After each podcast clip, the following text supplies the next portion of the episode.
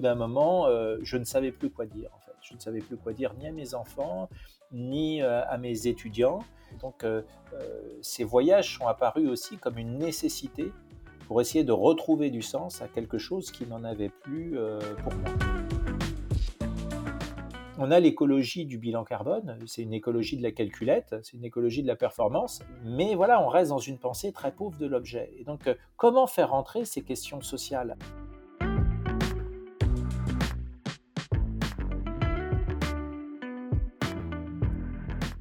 La ville, l'architecture et le paysage sont des disciplines où gravitent des professionnels très divers je suis Mario Renard et je vous propose chaque semaine dans le podcast Circonférence de découvrir ces actrices et acteurs dans toute leur diversité. Je leur donne la parole afin qu'ils nous partagent leur regard singulier sur l'environnement construit qui nous entoure et je les invite à parler de leurs expériences et initiatives, leurs aspirations et leurs processus de réflexion. Mon but? Nous encourager à juste parfois changer de perspective. Bonne écoute Bonjour Philippe Simet, je suis euh, absolument ravie euh, de vous accueillir sur ce podcast aujourd'hui. Je vais, euh, j'ai envie de, faire un petit portrait très rapide de, qui vous êtes, même si j'imagine que énormément de personnes vous connaissent. Mais n'hésitez pas à m'arrêter d'ailleurs si je me trompe. D'accord. vous êtes philosophe voyageur. J'aime bien cette description pour commencer. vous êtes du coup professeur aussi de philosophie en école d'architecture cofondateur euh, de la très bonne revue Métropolitique. Vous avez animé la série documentaire Habiter le monde sur Arte. Euh, vous êtes aussi l'auteur euh, d'un ouvrage du coup sur ses voyages et très récemment d'un nouveau livre avec Clara Simé qui se nomme La ferme du rail sur la première ferme urbaine à Paris avec pour cœur l'économie sociale et solidaire. Moi, j'ai envie de vraiment parler de ces questions d'habitat et d'habiter, mais peut-être pour commencer, je suis assez curieuse de savoir euh, comment vous étiez petit. Est-ce que euh, vous êtes fasciné par cette question de l'habitat et de l'habiter euh, depuis tout jeune? Ou alors, au contraire, vous regardiez pas du tout votre environnement? Pas, en fait, pas tellement. J'étais plutôt un enfant assez timide et voilà et, réservé et pas forcément ouvert sur le monde et peut-être aussi pas forcément ouvert sur les autres, je sais pas. Mais, euh, mais voilà, au fil des années, euh, à la fois parce que je suis devenu enseignant et que c'est un, un, métier quand même de contact, et puis euh, voilà, avec, avec l'expérience des voyages, je me suis de plus en plus finalement intéressé aux habitats, mais peut-être surtout à la façon dont les gens les habitent. C'est peut-être plus les personnes que les habitats eux-mêmes qui m'intéresse. En fait, c'est toujours la dimension humaine et relationnelle qui reste pour moi le, point de départ de mes, de mes réflexions. Ouais, et, et peut-être pour essayer de, de, mettre un cadre à ce sur quoi on va parler, est-ce que vous pourriez nous dire du coup quelle est la différence entre habitat, habiter, se loger euh, je sais que vous en avez parlé plusieurs fois, mais euh, est-ce qu'on pourrait peut-être reposer ce petit cadre euh, au, début de cet épisode? Bah oui, oui, bien sûr. C'est des questions que se sont beaucoup posées les philosophes, notamment à partir des travaux de, Martin Heidegger, qui a écrit, enfin qui a fait une conférence en 1955 qui s'appelle Bâtir, habiter, penser. Et, et, et Heidegger dit habiter, c'est pas se loger. Habiter, c'est une relation fondamentale au monde. C'est une manière d'être au monde. Et c'est extrêmement intéressant, même si je trouve que aujourd'hui, à la lumière de la crise écologique, cette question doit être reposée. je ne crois pas, en tout cas, je ne crois plus que habiter soit le propre de l'homme. Je pense que c'est le propre du vivant et que du coup, on doit réfléchir à la manière dont on cohabite avec les autres êtres vivants. de quelle manière habitent-ils euh, Pas de la même manière que nous. Euh, voilà, il y a des, millions d'espèces, euh, donc chacune a sa propre manière d'habiter, mais qu'est-ce que ça veut dire Une fois qu'on a reconnu ça, voilà, qu'est-ce qu'on en fait et comment on arrive à leur donner une place? C'est une question qui me, qui me travaille beaucoup. Donc j'imagine que vous n'en avez pas une réponse toute faite. Non. Mais j'avais lu euh, euh, enfin, il y a une phrase que vous que vous aviez dite, je ne sais plus où, très très honnêtement, qui était: «Habiter, c'est bien plus que se loger» et du coup, on on reprend cette phrase. Mais, justement, vous avez complété avec: «C'est apprendre à partager l'espace avec d'autres hommes et la communauté des êtres vivants» et on voit que là, la communauté des êtres vivants dans son entièreté, elle est hyper présente dans ce que vous essayez de défendre et heu, j'ai envie de plonger directement, heu, peut-être dans vos voyages, heu, que que vous avez pu faire. C'était quoi enfin, est-ce que ça vous a paru évident dès le début, cette question de la relation à l'être vivant, les êtres vivants dans dans toute leur complexité, heu, avec les personnes que vous avez pu rencontrer? Ou alors que ou alors c'est quelque chose qui est venu au fur et à mesure? Non, c'est quelque chose qui est venu, heu, au fur, heu, et à mesure, à la fois dans mon propre, parcours personnel et comme, beaucoup, d'entre nous, enfin, les questions écologiques, elles se sont imposées à un certain, heu, moment de ma vie. Elles m'ont mis, profondément en crise.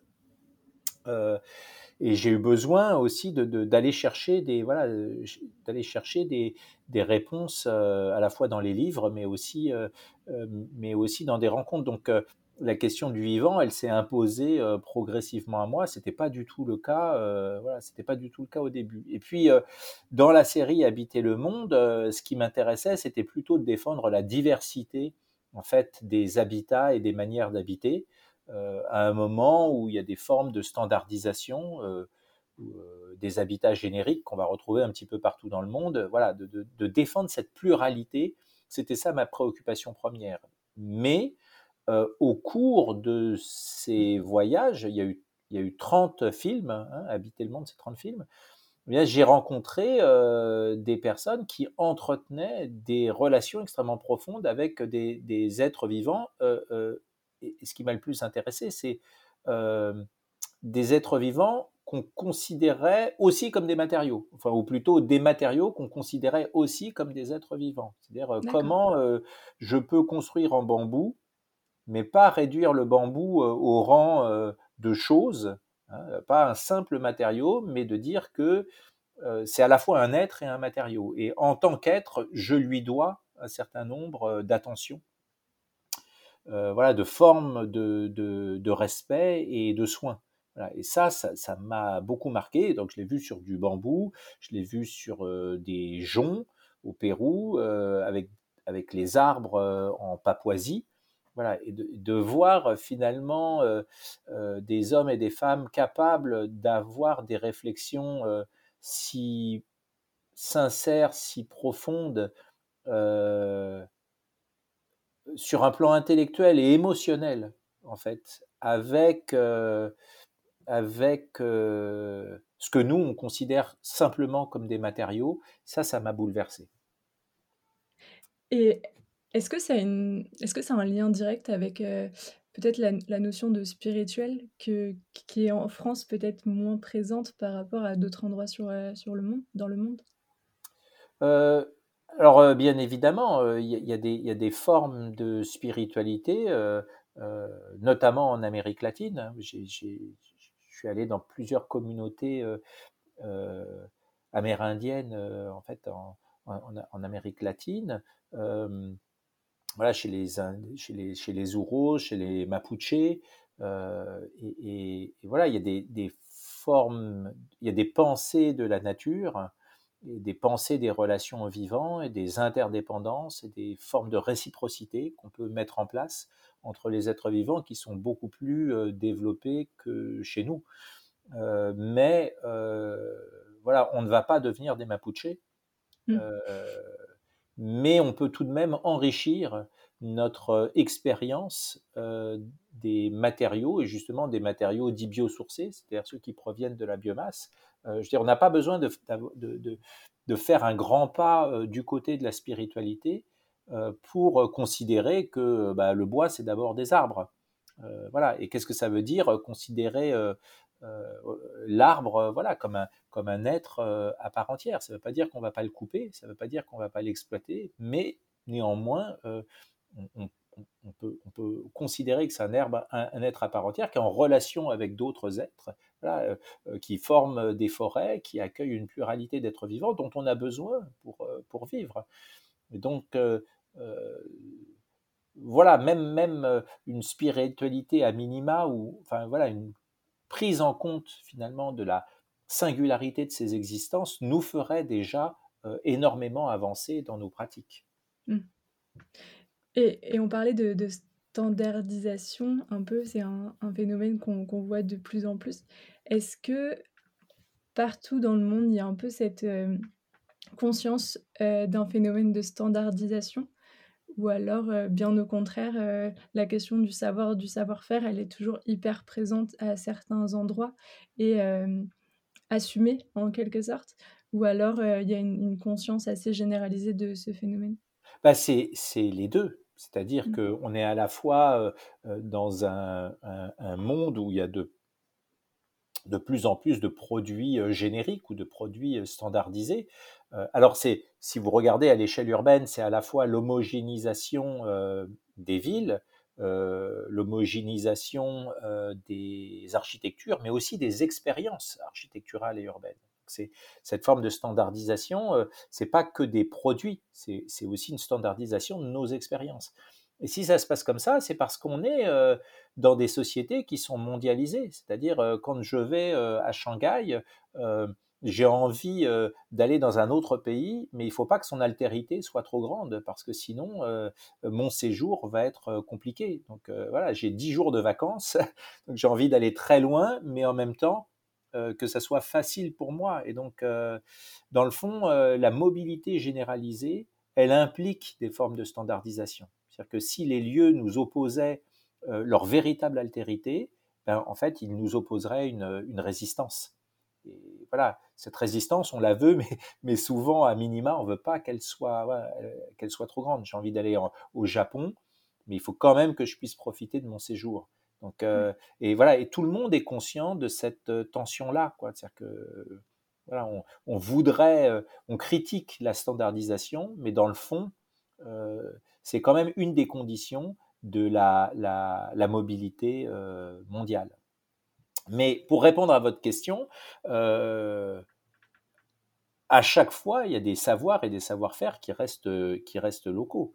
-dire, la standardisation ne recouvre pas entièrement en fait cette question des, des, manières de faire qui se déclinent quand même culturellement euh, dans, chacune des, sociétés. Et ça, c'est chouette parce que euh, c'est quand même euh, voilà, ce sur quoi on peut s'appuyer pour, pour penser les choses autrement. Justement, je, me demandais parce que je sais que vous êtes allé dans des lieux extrêmement enfin, difficiles d'accès, si, si, je peux dire.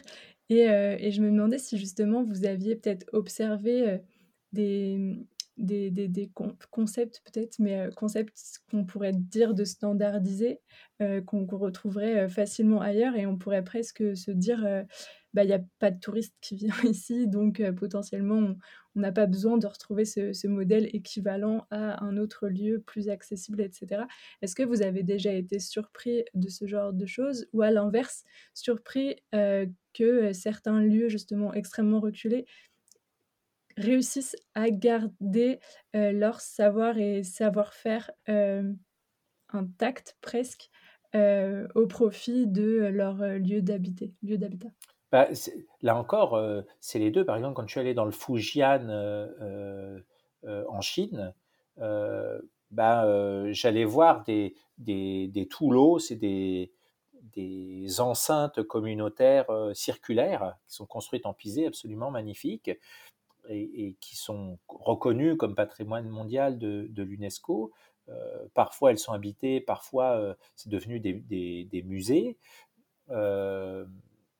Bon, ben, en fait, il y avait quand même le développement d'un tourisme chinois, et, pour accueillir en fait tous ces touristes, ben, on a vu se construire très rapidement en fait dans la région des bâtiments standards, voilà, des, des, hôtels dans un style international avec la clim, finalement, alors qu'il y a une architecture vernaculaire traditionnelle qui est, absolument magnifique. Donc, bien évidemment, on voit partout dans le monde ce type d'architecture se, développer, et en même temps, bah, il, reste quand même des lieux qui sont préservés, ou aussi des pratiques qui sont des pratiques de résistance, de gens qui cherchent à, faire valoir la beauté la dignité, mais aussi la, pertinence, en fait, de, ce savoir vernaculaire qui, en fait, avec les moyens locaux, matériels et humains, ont toujours réussi à s'adapter aux contraintes géographiques et, climatiques. Et dans le fond, c'est ça que je recherchais moi, en fait. Je voulais montrer cette, cette force du, vernaculaire à un moment où les idéaux du, du modernisme en architecture sont entrés en crise. C'était à l'origine la toute première question que je voulais poser, c'était pourquoi vous êtes vous avez voulu justement partir un peu aux quatre coins du monde. Qu'est-ce que vous recherchiez justement dans, dans, dans tous ces villages, villes, etc., auprès de toutes ces populations? Vous avez parlé de la question de l'humain, quelles étaient voilà, les relations que les, humains pouvaient peut-être entretenir avec leur habitat, la question bah, justement du vernaculaire, de la façon de construire.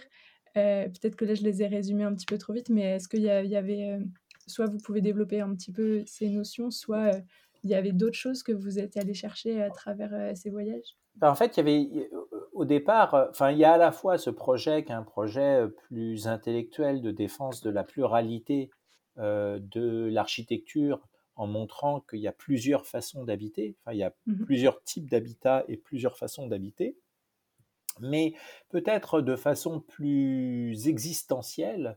Euh, moi, j'étais arrivé à un moment où je ne, comprenais plus ce que ça voulait dire pour nous habiter.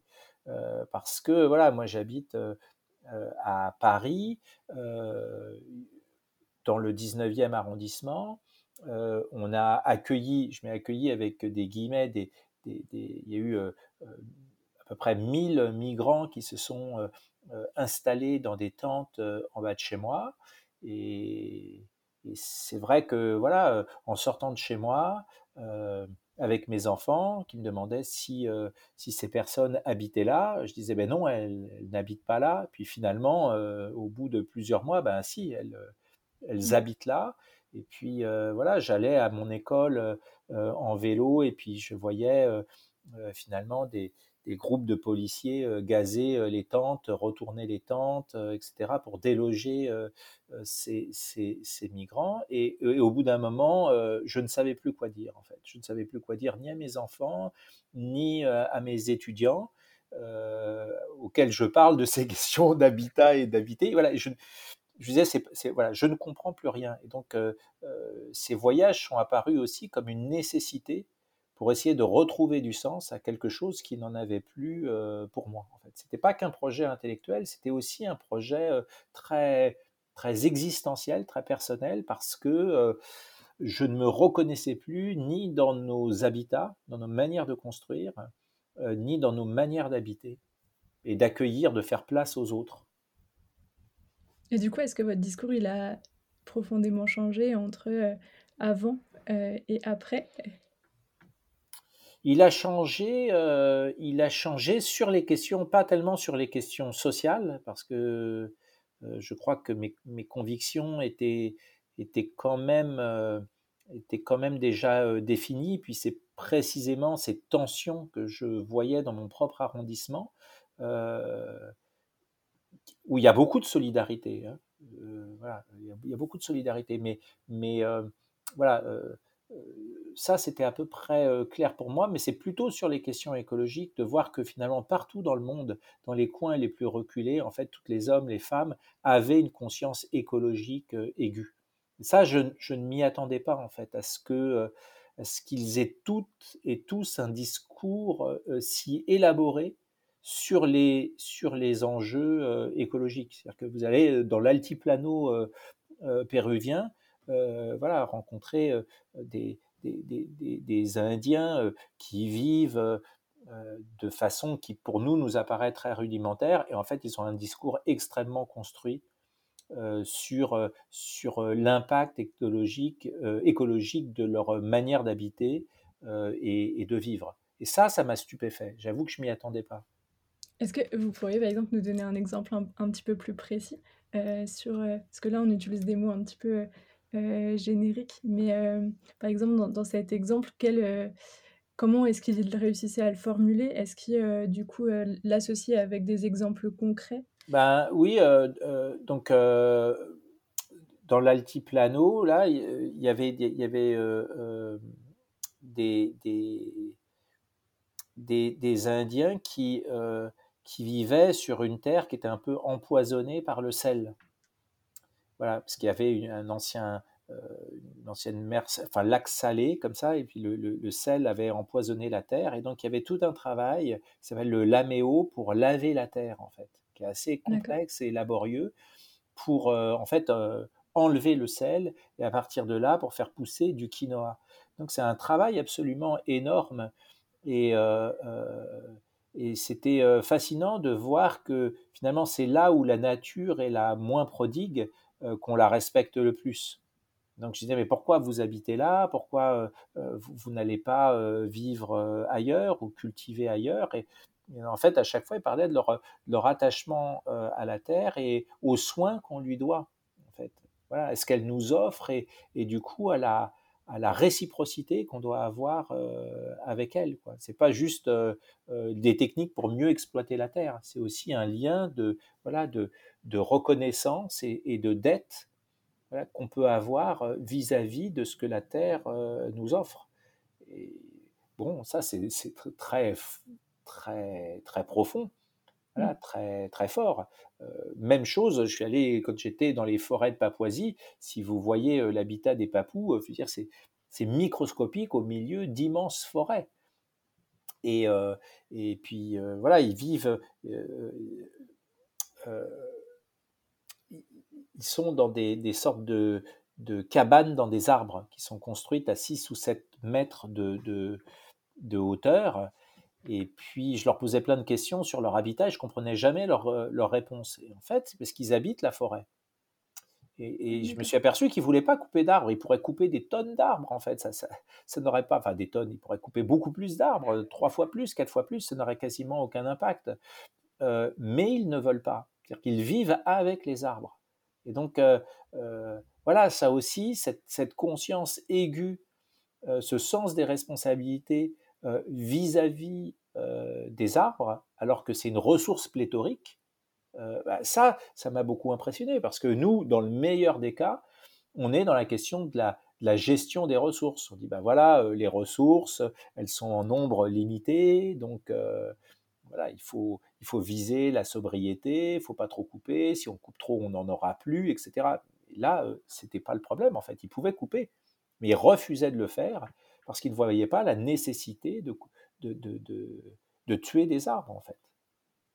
C'est hyper intéressant parce que j'ai l'impression qu'en en, France, peut-être euh, dans beaucoup de pays occidentaux, la notion de, de l'habitat, elle se limite au mur extérieur de notre maison, très clairement. Alors que là, du coup, c'est l'inverse. J'ai l'impression que c'est plus embrasser le, le, paysage entier dans lequel, euh, dans lequel ils sont en train d'habiter. Ah, euh, il y a cette question du, paysage peut-être. Euh, enfin là, vous en avez dit, vous en avez dit quelques mots. Est-ce que justement vous pourriez euh, développer un peu cette différence de, dans la question du paysage, peut-être justement dans ces pays, dans les pays occidentaux, vs les, les pays, d'autres pays dans lesquels vous avez voyagé?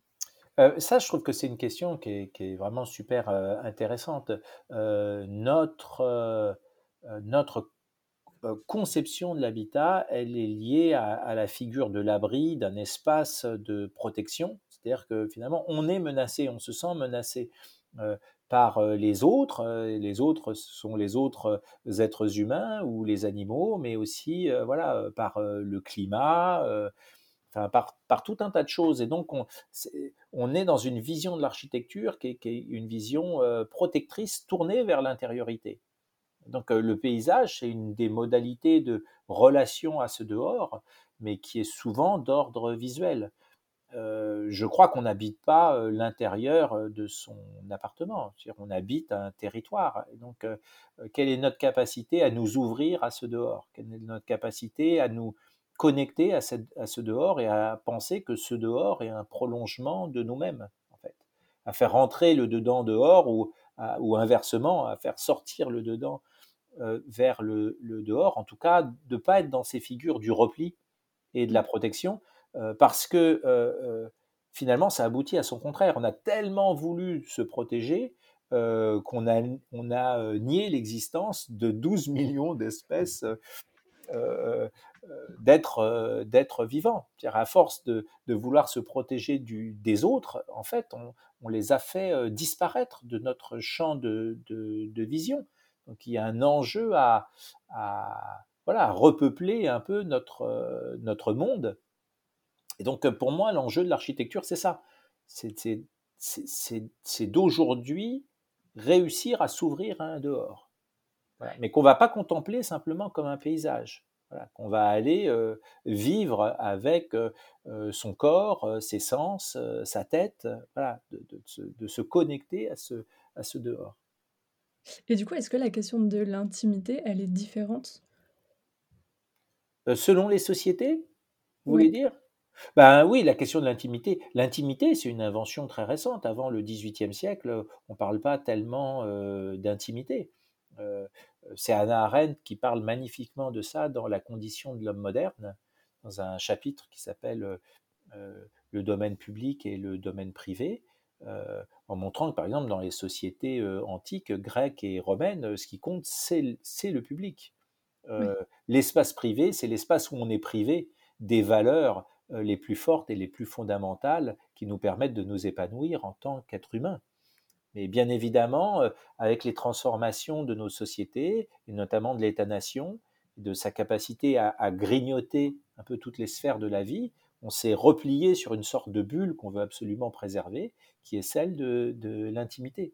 En fait, l'intimité, euh, c'est quand même pour moi un concept un peu réactionnaire, finalement, au sens où il, il, vient comme une réponse protectrice à l'empiètement d'un dehors.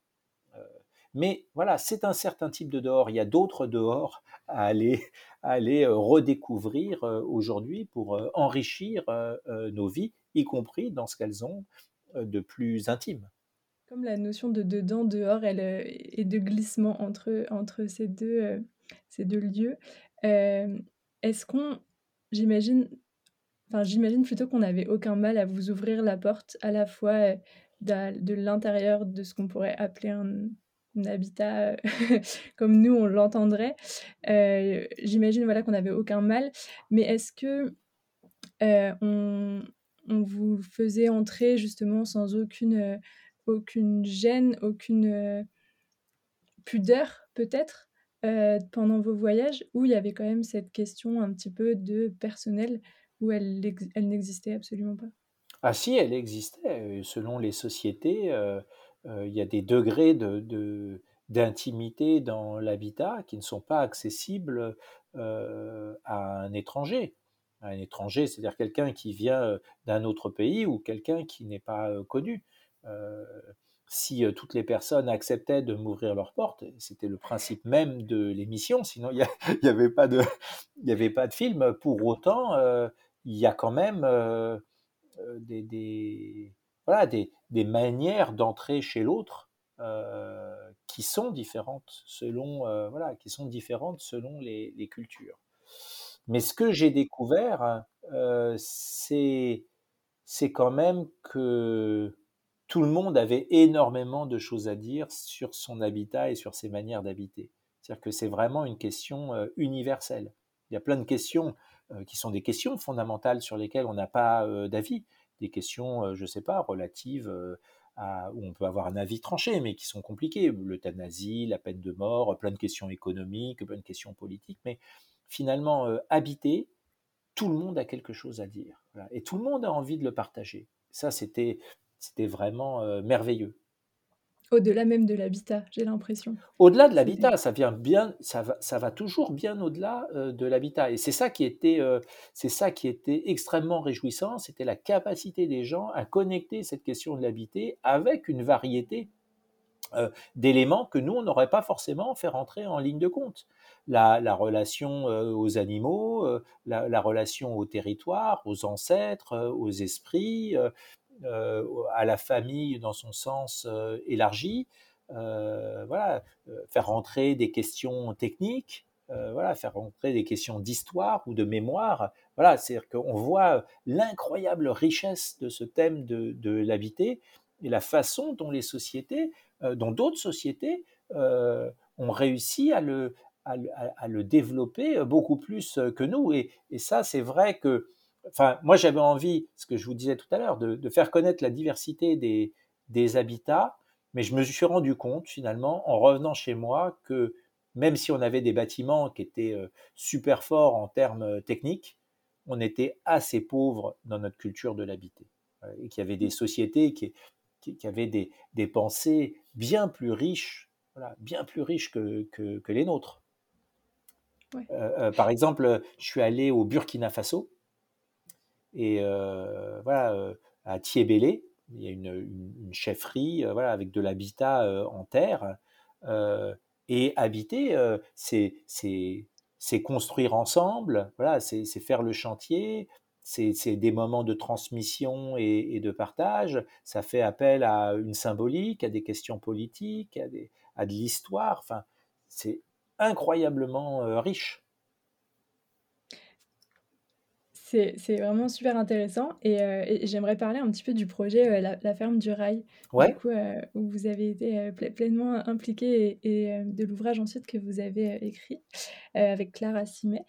Est-ce que vous pourrez nous en parler? Est-ce qu'il y a un lien direct justement avec ce que vous avez pu apprendre de, de tous ces voyages? Et ce projet qui est né euh, du coup il y a 5 ans, 4 ans, quelque chose comme ça.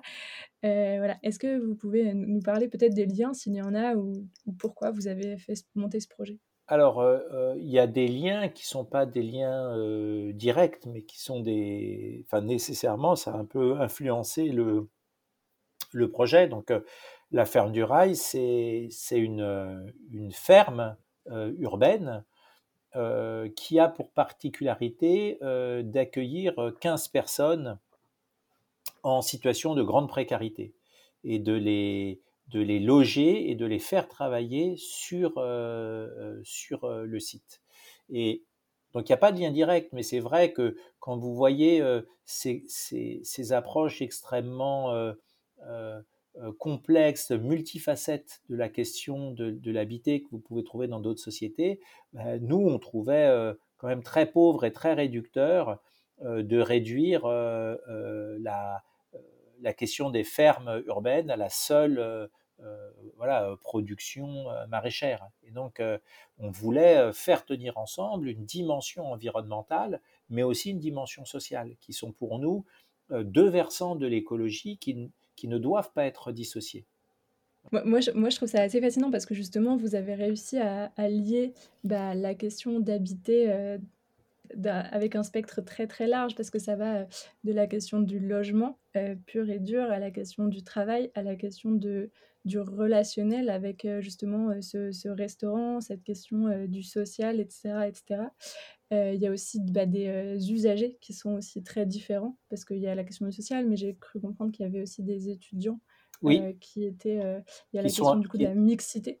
Absolument. Il y a des étudiants qui sont, qui sont hébergés. Si vous voulez, le, le point de départ, c'est plutôt de dire ben, l'architecture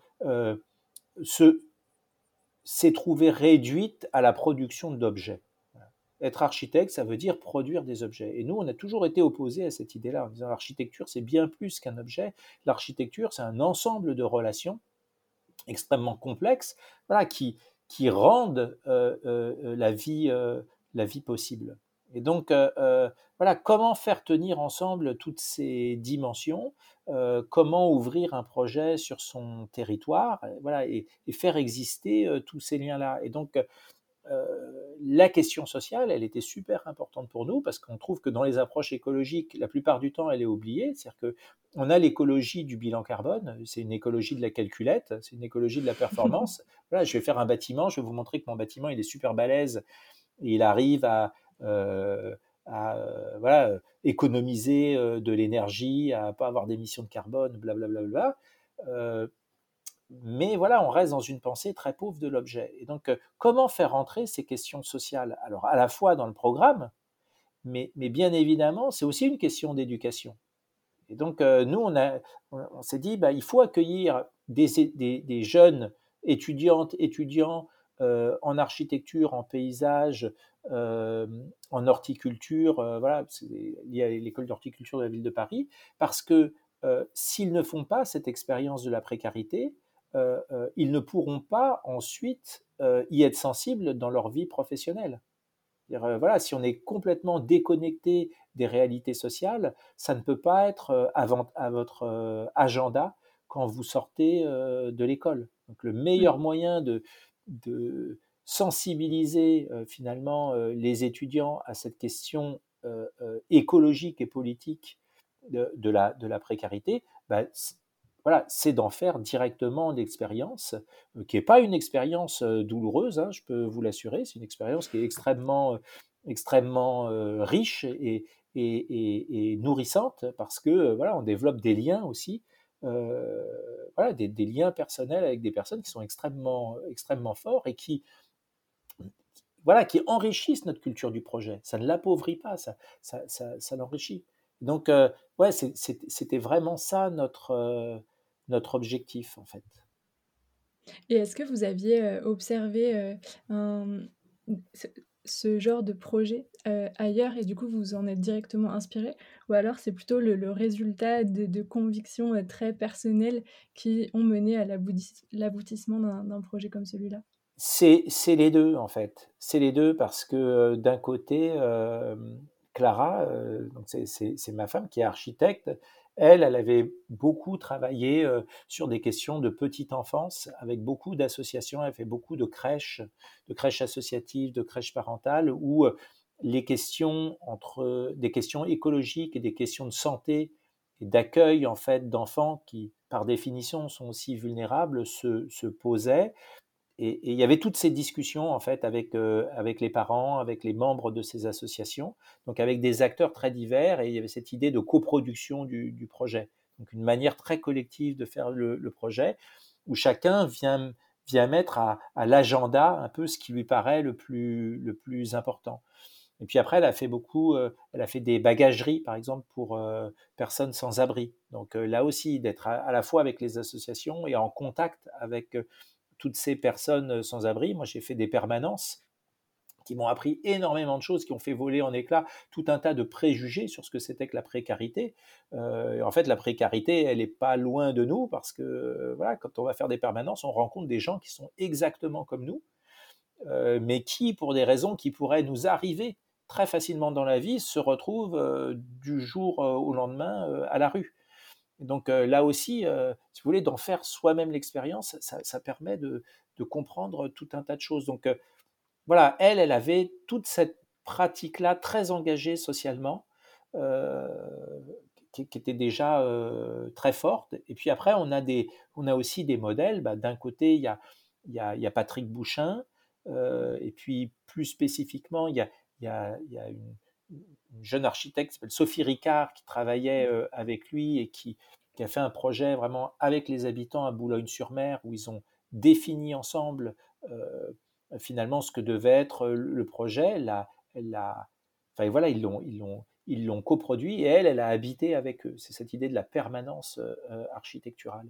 Donc ça, ça nous a beaucoup, voilà, ça nous a beaucoup marqué. Puis de l'autre côté, il y a il y a euh, une agence couplée à une école d'architecture qui s'appelle Rural Studio dans l'Alabama, où là, les étudiants ben, vont en fait euh, autour de leur école euh, faire une sorte de d'ethnographie ou de d'enquête, ben, voilà, autour de chez eux pour pour identifier ces situations de précarité, pour discuter avec les habitants, puis pour finalement s'arrêter sur, euh, sur une personne qui a des besoins bien particuliers et, définir avec cette personne euh, voilà, la façon dont on va pouvoir répondre à, ses, à, son, à sa demande, à son besoin, en réfléchissant ensemble aussi à comment on va trouver les matériaux, comment on va, on va fabriquer le projet. Et donc, voilà, cette démarche-là aussi, elle nous a beaucoup marqué parce qu'elle est à la fois environnementale et sociale. On travaille beaucoup en réemploi, travaille beaucoup avec des matériaux locaux, et puis, euh, voilà, il y a cette question sociale et politique de la, de la précarité et de, euh, euh, aussi de l'attachement qu'on peut avoir à son propre territoire, qui est une idée mmh. qui nous tient énormément à cœur. crois pas que c'est possible d'aller travailler à l'autre bout du monde quand on connaît, quand on connaît rien. Quoi. Si c'est pour faire un objet, oui, c'est possible. Si c'est pour tisser un ensemble de relations, en fait, vous devez nécessairement connaître le lieu où vous allez travailler. Et vous devez mmh. nécessairement vous appuyer sur les actrices et les acteurs de ce, de ce lieu-là. Ça peut être les associations, les, les habitants, les élus, des entreprises, tout ce que vous voulez, mais on ne fait pas les projets tout seul. Et justement, je me demandais à, partir de quelle étape du projet, parce que du coup, vous avez répondu à, un appel d'offres pour ce projet, si je ne me trompe pas, à quel moment de la réflexion du projet ou de sa réalisation sont intervenus les usagers, les habitants locaux, etc., pour justement que vous vous imprégniez vraiment de, de l'essence qu'avait le lieu? Alors, ça s'est posé un peu ça s'est posé un peu à l'envers. en fait, c'était lors du premier concours Réinventer Paris euh, où finalement on demandait euh, à ce que des équipes soient formées très librement et qu'elles euh, répondent en gros à, non pas à un programme, qu'elles proposent un programme, mais aussi avec son, modèle économique. C'est-à-dire qu'il fallait tout monter, il fallait créer l'équipe, inventer le programme, inventer le modèle économique qui, allait avec et, assurer la, viabilité de sa faisabilité, de son financement. Euh, et, la ferme du rail, en fait, elle est juste à côté de chez nous. Mmh, et donc, euh, voilà, euh, c'est dans le 19e arrondissement, on le connaît très bien, on est déjà en lien avec beaucoup d'associations, et en fait, on est les actrices et les acteurs du projet, ce sont tous des habitantes et des habitants du 19e, en fait, c'est-à-dire y compris les professionnels. l'association Travail et et l'association d'insertion, c'était des gens qu'on connaissait parce qu'on était dans la même AMAP de système de, voilà, de distribution de légumes. Et, qui, c'était aussi des gens qui s'occupaient des jardins partagés du 19e. Donc c'était déjà des réseaux. Euh, voilà, c'était lié au café des enfants, euh, le café Zoïde, voilà, qu'on connaît aussi très bien. Donc il y a tout ce réseau d'actrices et d'acteurs qui sont là. Euh, et en fait, on s'est dit, ben, on, voilà, on connaît très bien ce site, on connaît très bien les difficultés de cette parcelle, on sait ce qu'on veut aussi pour chez nous. On ne voulait mmh. pas, ça c'était très important. Je, on est je vous le disais tout à l'heure, on est l'arrondissement qui accueille le plus de, logements sociaux. cette question de la solidarité, elle est fondamentale pour nous dans le 19e. on ne veut pas forcément se charger les épaules, mais on ne se voyait pas avec juste une, ferme une ferme high-tech qui fait pousser des salades avec des machines. Je veux dire, ça, n'a pas de sens dans cet arrondissement-là, avec cet engagement politique et, social qui, est quand même très partagé par, euh, les habitants. Et donc, euh, euh, si ça a marché, c'est précisément parce que, voilà, parce on, était du 19e arrondissement et qu'on on partageait une même vision et, une, même, une même connaissance du, terrain. Oui, tout à fait. Et, je pense qu'il y a un peu le. Aujourd'hui, euh, l'éloge un petit peu du participatif, mais le participatif peut signifier tellement de choses euh, à, la fois. Mais c'est vrai que là, euh, travailler directement avec les acteurs du, du quartier, du tout début du projet, en demandant leurs besoins juste jusqu'à la fin, où finalement, bah, ce sont aussi maintenant les usagers. je pense que c'est une très belle, c'est un très bel exemple de ce qu'on pourrait peut-être appeler le participatif, mais voilà, d'une implication réelle des personnes qui habitent euh, aujourd'hui. Euh, vous utilisez euh, le, terme dans le, dans le livre, enfin, vous avez cité la phrase, une écologie urbaine du sensible qui s'intéresse à la place du corps et des sens dans l'expérience de l'urbain. moi, j'aimerais un petit peu comprendre qu'est-ce que vous entendez par justement une écologie urbaine du sensible. Alors une écologie urbaine du sensible, c'est plusieurs choses. D'abord, euh, si on a une approche écologique de la ville, ça veut dire que finalement tout fait système dans la ville. Les choses ne sont pas là par hasard, elles se répondent les unes les autres et, donc c'est déjà une invitation à pas tout, à pas réfléchir en silo, euh, à pas tout isoler, euh, voilà, comme si les architectes on n'était que les spécialistes du bâti, puis à côté voilà il y a d'autres phénomènes qui sont étudiés par d'autres. C'est voilà comment on peut porter attention à tout ce qui est dans notre environnement et à considérer que voilà, ça fait, ça fait partie de notre job de les regarder avec un égal euh, intérêt. Et donc, euh, mmh. je pense qu'une écologie urbaine du sensible, elle, s'intéresse absolument à tout. Elle s'intéresse aussi à finalement la manière dont on vit la ville, à considérer que la ville, c'est pas un ensemble de choses, mais c'est une expérience. Et cette expérience, c'est une expérience sensible. Euh, je la fais bien sûr avec ma tête, mais je la fais d'abord avec euh, mon corps et avec mes sens. Et donc, en dernier lieu, comment la question du corps et des sens est prise en charge ou est prise en compte dans nos façons de faire la ville? Euh, on voit bien que la ville, c'est un espace qui est aussi éprouvant pour le corps, et notamment pour les corps les plus vulnérables. et on rentre dans des problématiques qui sont des problématiques d'âge, de genre, euh, mais aussi euh, voilà de classe ou de race si on veut reprendre le, terme euh, américain mais que voilà nos corps ce ne sont pas les mêmes voilà et donc comment est-ce qu'ils existent ou comment est-ce qu'ils coexistent dans la ville? Bah, c'est une question qui est super importante donc à la fois qu'est-ce qu'on ressent qu'est-ce qu'on vit mais aussi comment on conçoit voilà comment on imagine une ville qui est une ville plus plus inclusive et là, ce que, ce que, ce que j'aimerais souligner un petit peu dans votre projet, c'est qu'il y a une réponse architecturale, mais il y a aussi une réponse sociale. Et il y a aussi une question de... Le, projet n'est pas fermé euh, sur lui-même. On peut complètement le traverser en, en, se baladant de la petite couronne au quartier du 19e, 19e arrondissement. Et je trouve que là, c'est assez... Euh, c'est un, un, bel exemple euh, de cette question du corps, je trouve. Ben, en fait, c'est, par exemple, ce qu'on avait vu dans les jardins partagés, c'était que que souvent, euh, voilà, il y avait des jeunes qui venaient là euh, pour, euh, voilà, pour boire des coups, pour discuter entre eux, tout ça, mais parce qu'il n'y a pas d'endroit où on peut aller en ville qui sont des endroits gratuits. Quand on a en mmh. fait entre 14 ans et, et je sais pas, 22 ans, voilà, et qu'on veut se retrouver et qu'on n'a pas d'argent ou qu'on n'a pas envie de dépenser de l'argent, mais il n'y a pas beaucoup d'endroits où on peut se trouver, ou en tout cas où on est bien accueilli. Parce que voilà, dès qu'il y a un regroupement un peu de quelques jeunes, ça pose un problème. Euh, euh, et finalement, les jardins, c'est ces espaces d'accueil. J'avais un ami qui, avait dit, euh, en étudiant les squares parisiens, ils avaient dit ils accueillent une, majorité de minorités. Les squares. C'est-à-dire qu'on va trouver une majorité de minorités, c'est-à-dire qu'on va trouver des femmes seules, on va trouver des enfants, on va trouver des nounous, on va trouver des migrants, euh, voilà, c'est-à-dire que toutes ces personnes qui, dont le corps est, un corps indésirable euh, dans, euh, dans l'espace public, hein, qui est un espace de flux, mais aussi de, de, contrôle.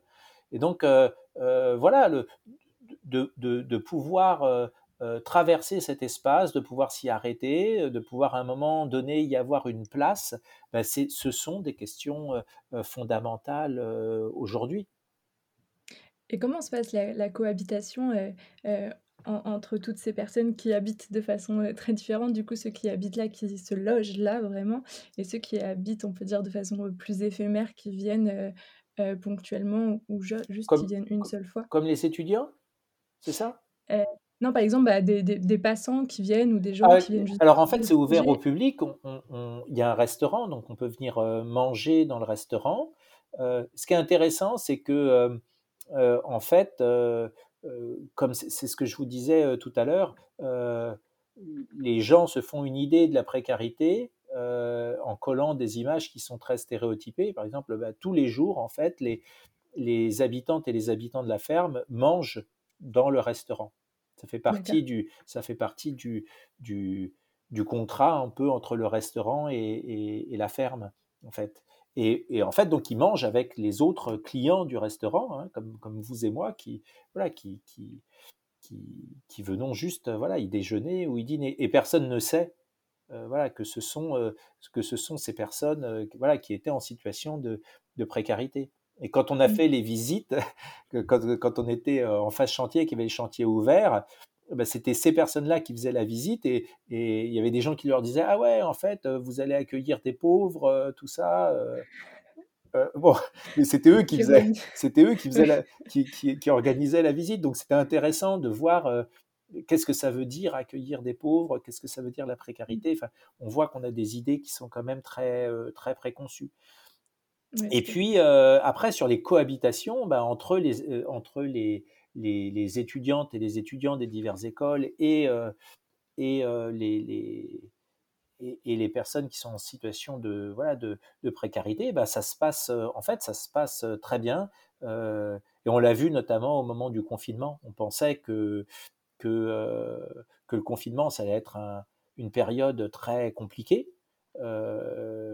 Mais en fait, comme la ferme, c'est aussi une espèce de petite bulle où on peut être dans le jardin, où on peut continuer les activités, les activités maraîchères. Ben, en fait, il y a plein d'activités qui se sont euh, développé pendant cette période-là. Et mmh c'était euh, voilà, c'était c'était super euh, satisfaisant de voir les liens qui se tissaient entre toutes les toutes ces toutes ces personnes qui allaient voilà cultiver ensemble, jouer au ping-pong ensemble, préparer à manger ensemble. Enfin voilà toutes ces toutes, ces toutes ces choses, tous ces liens humains qui sont des liens fondamentaux quoi. Mmh très, très beau projet qui se veut, euh, limite être un manifeste de de de ces questions de social, d'architecture de l'écologie etc. Je vais, euh, je vais me diriger vers mes petites, euh, questions que je pose souvent à la fin. j'en ai plusieurs. La première c'est, est-ce qu'il y aurait un échec quelque chose que vous considérez comme un échec réussi? Donc c'est un échec, mais finalement, vous en avez tirer quelque chose, bah, forcément de soit un enseignement, soit quelque chose de positif? Un échec réussi? C'est une sacrée question, hein, c'est une question question philosophique. pas elles sont pas simples mes dernières questions, Ouais, elles sont pas simples. ouais, quand j'étais, quand j'étais enseignant, enfin je suis toujours enseignant, mais j'étais enseignant au lycée, en Seine-Saint-Denis dans un dans un lycée très difficile et où il y avait beaucoup de problèmes de violence. Et, euh, et j'ai eu une classe euh, très dure. Et, et, je, me suis dit, euh, bon, je vais aller dans leur sens.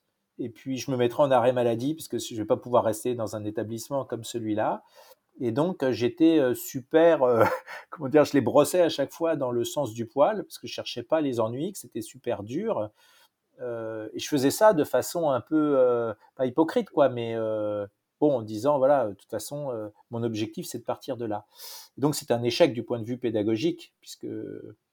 Et en fait, ça s'est transformé en quelque chose de super intéressant, c'est qu'ils ont tous pris confiance en eux. C'est-à-dire qu'en n'étant pas dans le jugement, euh, non pas par bonté d'âme, mais par euh, stratégie pour. J'avais l'impression que je devais sauver ma peau, pour leur dire oui, c'est très intéressant, ceci, cela. Ben, en fait, ils se sont pris au jeu de la philosophie et se sont mis à participer. Et euh, voilà, c'est pas devenu des grands philosophes, mais, mais des gens concernés par la question philosophique. Et donc, je me suis mmh aperçu que euh, finalement, tous les préjugés que j'avais aussi sur ce que pouvait être une classe en Seine-Saint-Denis, euh, c'était quand même des choses qui avaient fait obstacle à, ma capacité d'enseignement. Et, euh, et, donc, voilà, ce qui, ce qui, a commencé par une forme de renoncement.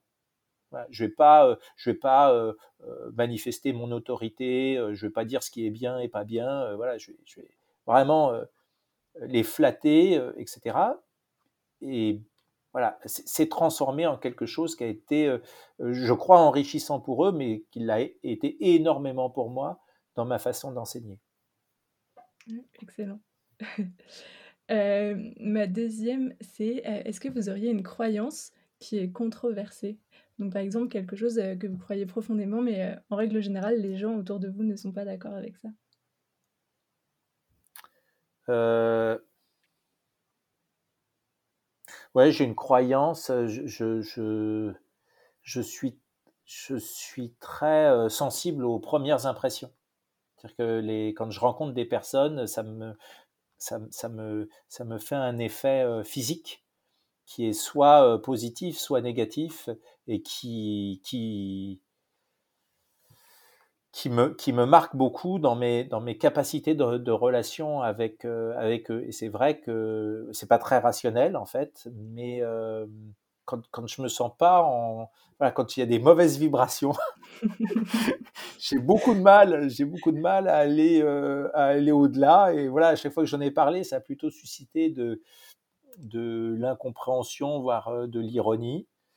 Euh, mais euh, je crois qu'il se, enfin voilà, je, suis convaincu qu'il se passe des beaucoup de choses à une échelle non verbale, sur un plan non verbal, qui, qui raconte beaucoup aussi de qui nous sommes. Mmh. J'ai déjà rencontré plusieurs personnes qui, qui m'ont fait la, la même remarque. donc, donc ce n'est pas si Ouais, c'est exactement. Je pense que ça, ça, peut être, ça peut étonner, mais en effet. Ouais, non, mais d'accord. bah, mes dernières questions là, qui sont beaucoup plus simples, c'est qu'est-ce que vous, enfin, s'il y avait un message là tout de suite que vous voudriez passer à vos étudiants en, en, architecture, quel serait-il? Euh, le message, il est, assez simple. C'est que euh, la démarche euh, écologique qu'on peut mettre en place, c'est pas une question de résultat. C'est d'abord une question de modalité, c'est d'abord une question de relation. Et cette relation, elle change fondamentalement l'idée qu'on se fait de son propre métier et le plaisir qu'on a à l'exercer. C'est-à-dire que on est dans des pensées de l'écologie. Je parlais tout à l'heure l'écologie de la calculette. Euh, euh, on est dans, des visions qui sont des écologies de la performance, des écologies du résultat. Je ne dis pas que les résultats ne sont pas importants, ils sont très importants, mais euh, ça laisse de côté la question de la relation. moi, je m'intéresse beaucoup au, réemploi et ma femme, euh, principalement parce qu'elle, elle est très engagée dans les pratiques de, réemploi. Euh, le réemploi, c'est n'est pas juste euh, les performances des matériaux, l'optimisation des stocks. C'est que quand vous prenez des matières entre vos mains, voilà, ben vous les touchez, c'est ça l'approche sensible. Voilà, vous, vous touchez les matériaux, vous les sous-posez, vous apprenez à les regarder, vous apprenez à les apprécier.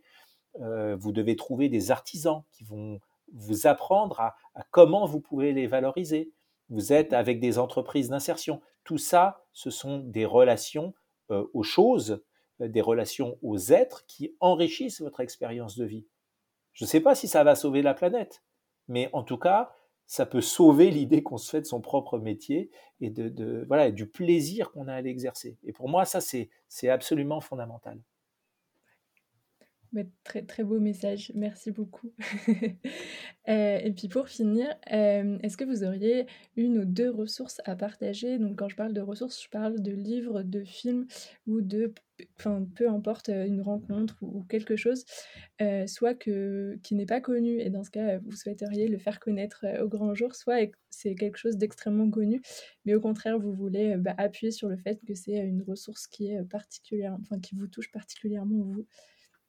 Euh, oui, il y en a deux qui sont connus, euh, mais que, que voilà, qui, qui, qui, me parlent particulièrement. Il y a un livre de la philosophe euh, Val Plumwood, qui est une écoféministe. Alors, c'est deux références écoféministes, qui s'appelle Réanimer la nature. Mmh et, et, et où elle dit bah, le fait de, de considérer le fait de ne pas considérer euh, les êtres vivants comme des êtres à part entière nous conduit à les priver de ressources. C'est-à-dire le fait de réduire euh, euh, le, monde vivant au rang de ressources nous empêche de voir qu'eux aussi, en fait, ils ont besoin de ressources pour exister. Et donc voilà comment on peut voilà, réanimer la nature, ça veut dire voilà, reconnaître l'agentivité reconnaître le, le pouvoir d'action, le pouvoir de transformation des êtres vivants, et d'abord sur nos vies.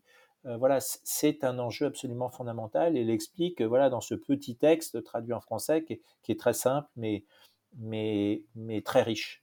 Et puis la deuxième chose, c'est euh, une référence cinématographique, c'est le film Woman at War voilà, de Benedict Erlingson.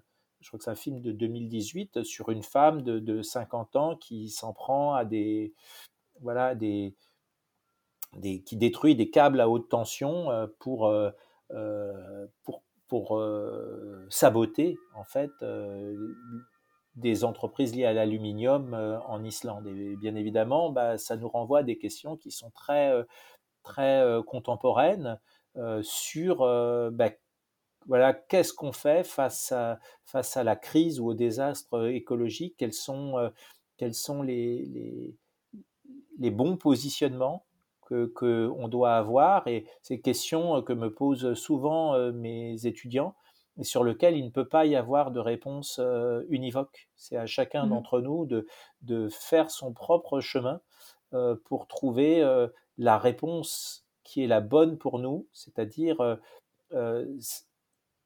celle qu'on va pouvoir tenir longtemps, en fait, celle qu'on va pouvoir tenir longtemps et, voilà, qui donne du sens à, qui on est et du sens à, ce qu'on fait. Non, mais merci beaucoup. Je, mettrai euh, toutes ces références directement dans les liens du podcast, comme ça les gens oh, très bien. chercher. et, euh, et, puis j'ai envie de poser une dernière question, mais c'est par pure curiosité. Euh, quels sont vos projets futurs? Est-ce que voilà, vous continuez l'enseignement, mais vous venez de finir le projet de la ferme du, rail qui, qui, fonctionne très bien Est-ce que vous avez des, des, projets en, en vue?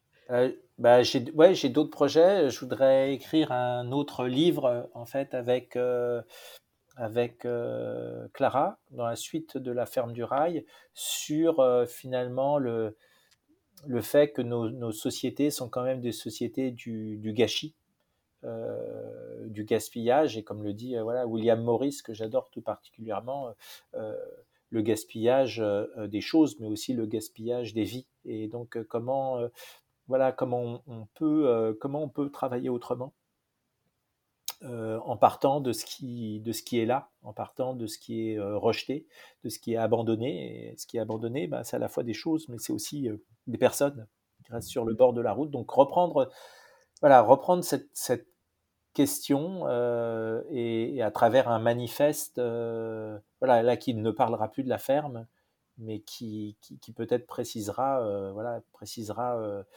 euh, le même engagement, quoi.